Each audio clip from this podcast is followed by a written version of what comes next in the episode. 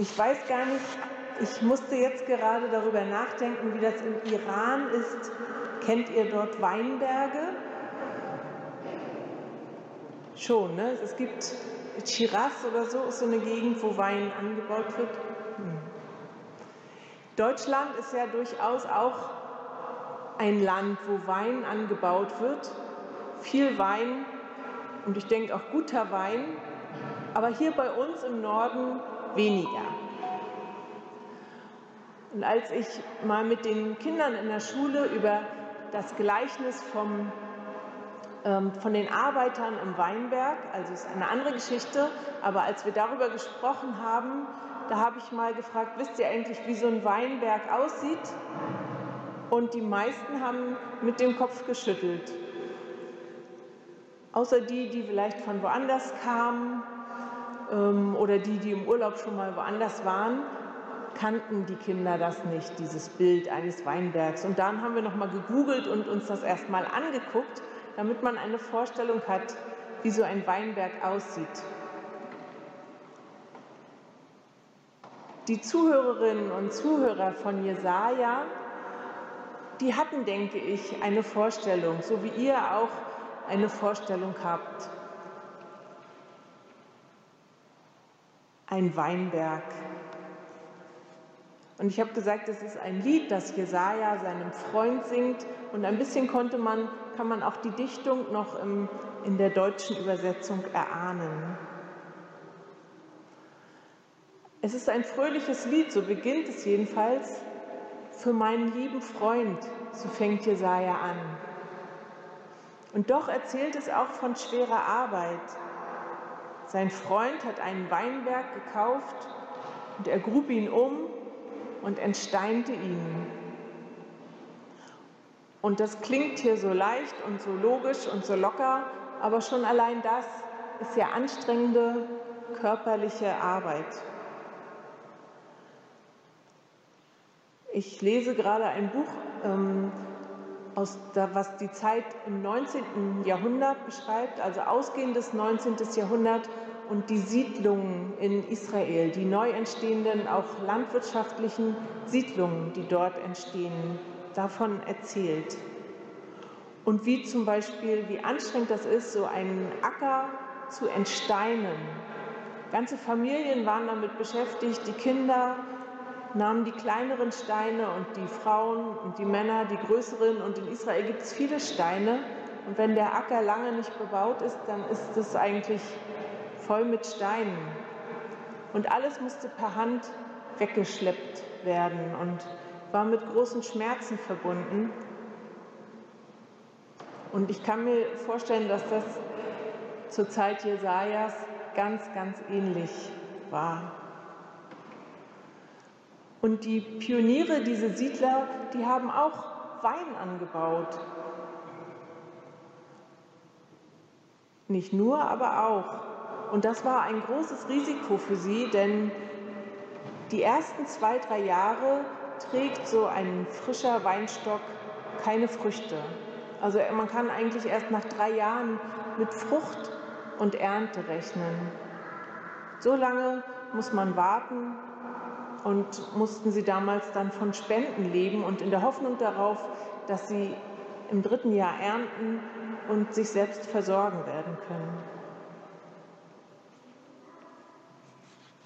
Der Freund Jesajas hatte diese Hoffnung auch.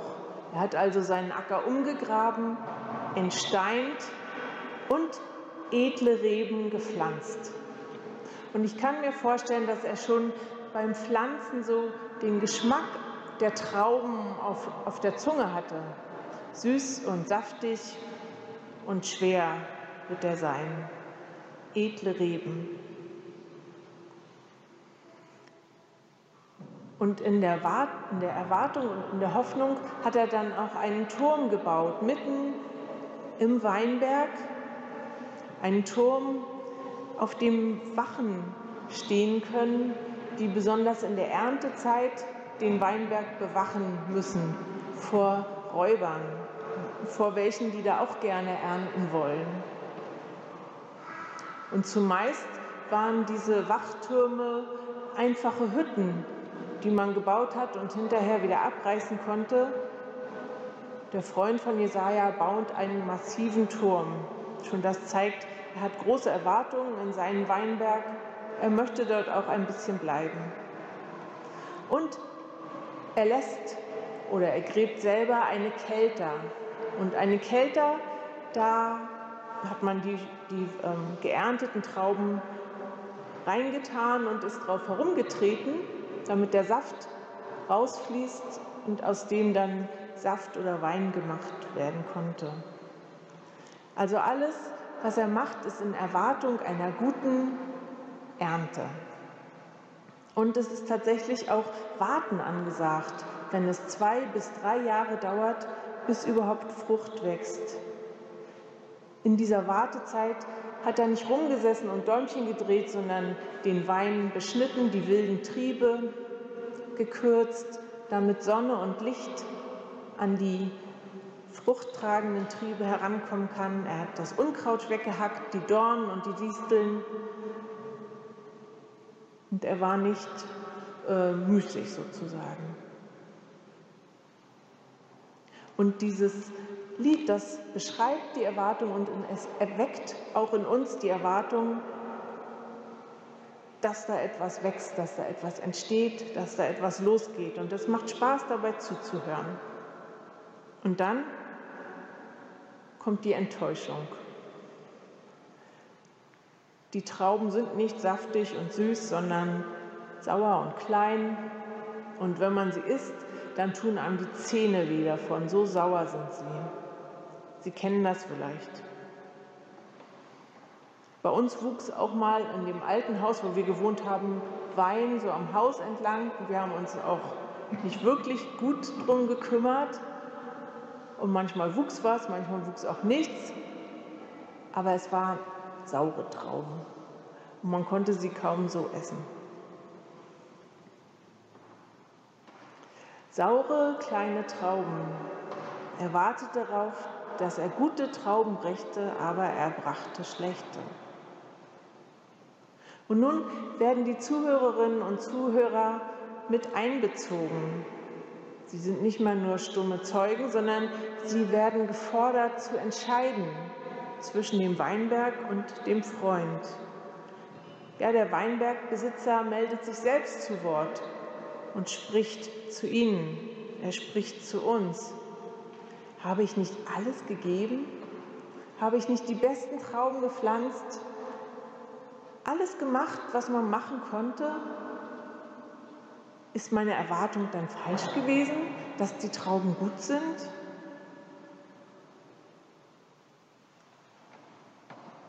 Vielleicht haben Sie sich ja in dieser Frage auch wiedererkannt oder der ein oder andere darin ertappt. Habe ich nicht alles gegeben? Habe ich nicht alles reingesteckt in diese Beziehung? In diese Freundschaft? Und dann bin ich so enttäuscht worden? Oder habe ich nicht wirklich immer mein Bestes gegeben, auch für meine Kinder und für die Erziehung? Und nun muss ich zugucken, wie sie doch unglücklich sind, wie sie auf die falsche Bahn, auf die schiefe Bahn geraten? Habe ich da zu viel erwartet?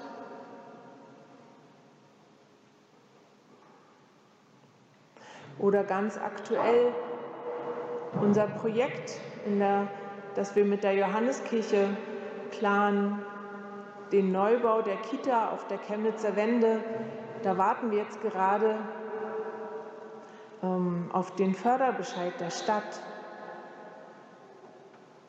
Noch warten wir, aber je nachdem, wie er ausfällt, vielleicht fragen wir uns am Ende auch, haben wir wirklich alles richtig gemacht? Hätten wir nicht noch mehr hier und mehr dort?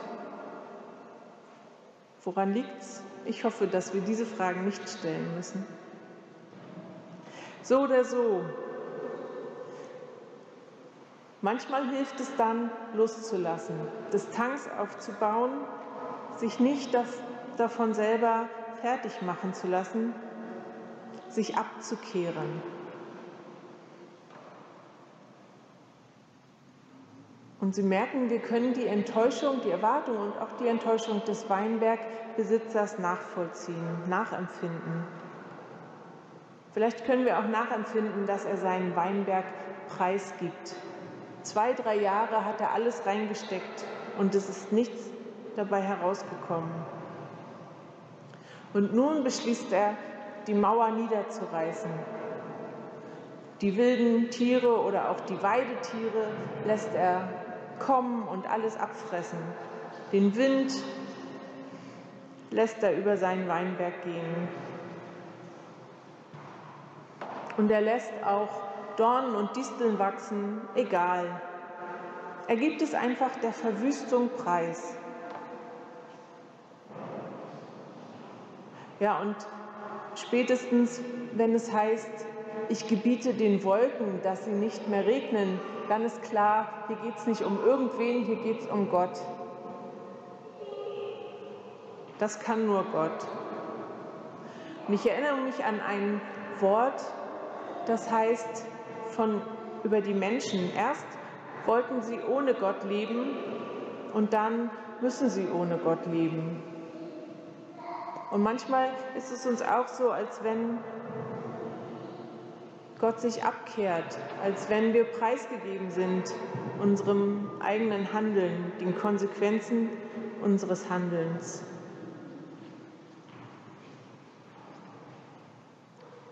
Ich musste an Deutschland denken, unser Land, das 1939 mit dem Zweiten Weltkrieg sich angeschickt hat, die ganze Welt zu erobern und Raum fürs Volk zu schaffen und am Ende des Weltkriegs ganz zurückgeworfen wurde auf die ganz eigenen kleinen Grenzen in ein zerstörtes Land, wo nicht nur die Gebäude, sondern auch die Menschen zerstört waren und wo ganz langsam Schritt für Schritt wieder aufgebaut werden musste und wo wir heute eigentlich noch an diesen Konsequenzen tragen. Ja, wir können das nachvollziehen auch diese Preisgabe. Und so ist aus diesem erwartungsvollen, fröhlichen Lied, das Jesaja anfängt, ein Gerichtswort geworden.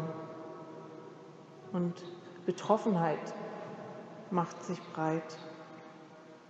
Für meinen lieben Freund, so hat Jesaja angefangen, und am Ende sagt er, es ist der Herr Zebaoth, das ist nicht irgendein Gottesname, sondern das ist auch ein kämpferischer Gottesname, der Herr der Herrscharen. Wenn Gott so genannt wird, dann denke ich, dann ist es wirklich ernst. Und was ist mit uns, die wir mitgelitten haben, mit diesem Weinbergbesitzer mitgefiebert und dann auch mit enttäuscht waren über das Ausbleiben der Frucht oder die schlechte Frucht? Es ist so, als wenn auch wir selber einen Spiegel vorgehalten bekommen.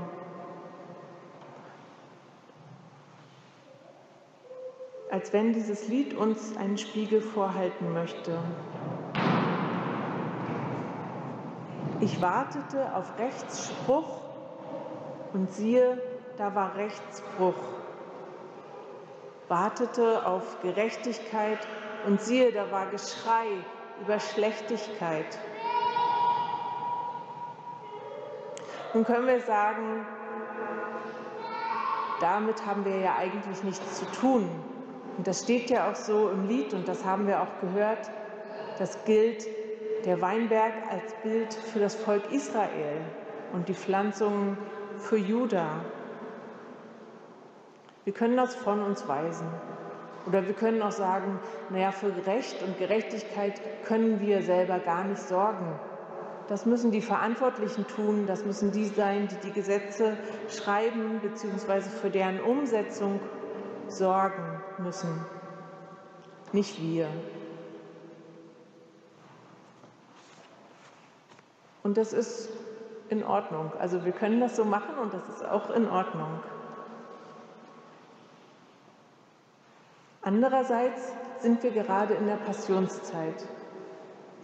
Und in der Fastenzeit, eine Zeit auch der Einkehr, der Besinnung für uns als Christen.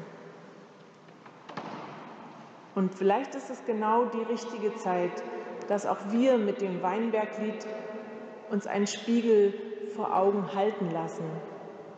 Und was sehen wir, wenn wir da reinschauen? Hat Gott nicht auch uns alles gegeben, unser Leben, alles, was wir sind, unsere Gaben und Fähigkeiten? Und worauf wartet er? Auf welche Frucht von uns wartet er?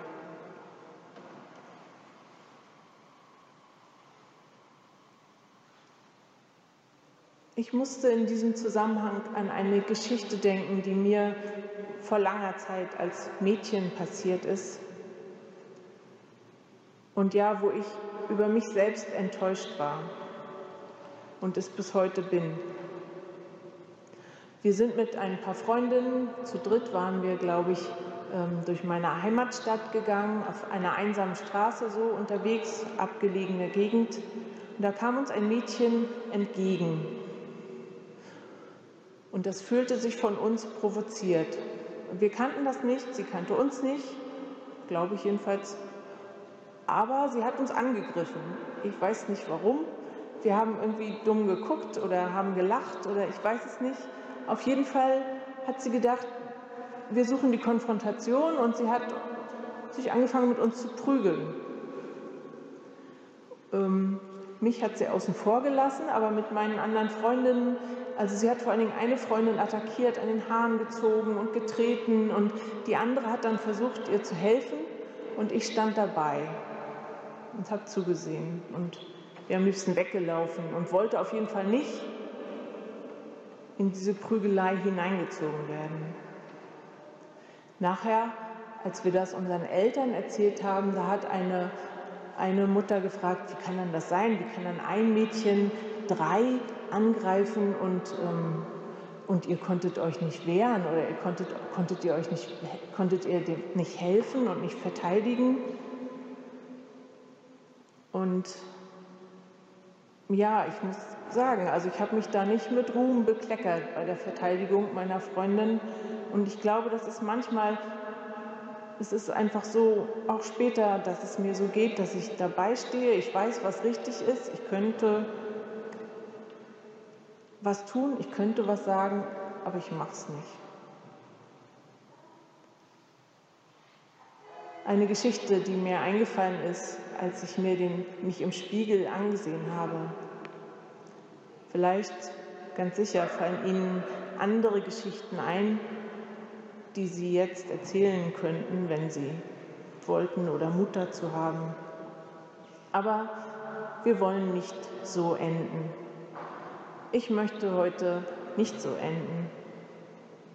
Dieser Sonntag heißt Reminiscere. Und das heißt,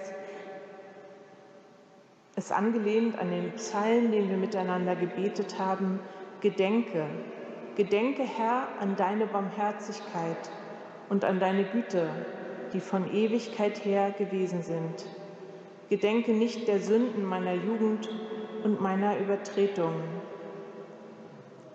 und damit möchte ich gerne enden, dass dieser Sonntag heute so heißt und dass wir Gott an seine Barmherzigkeit erinnern können, nachdem wir in den Spiegel geschaut haben.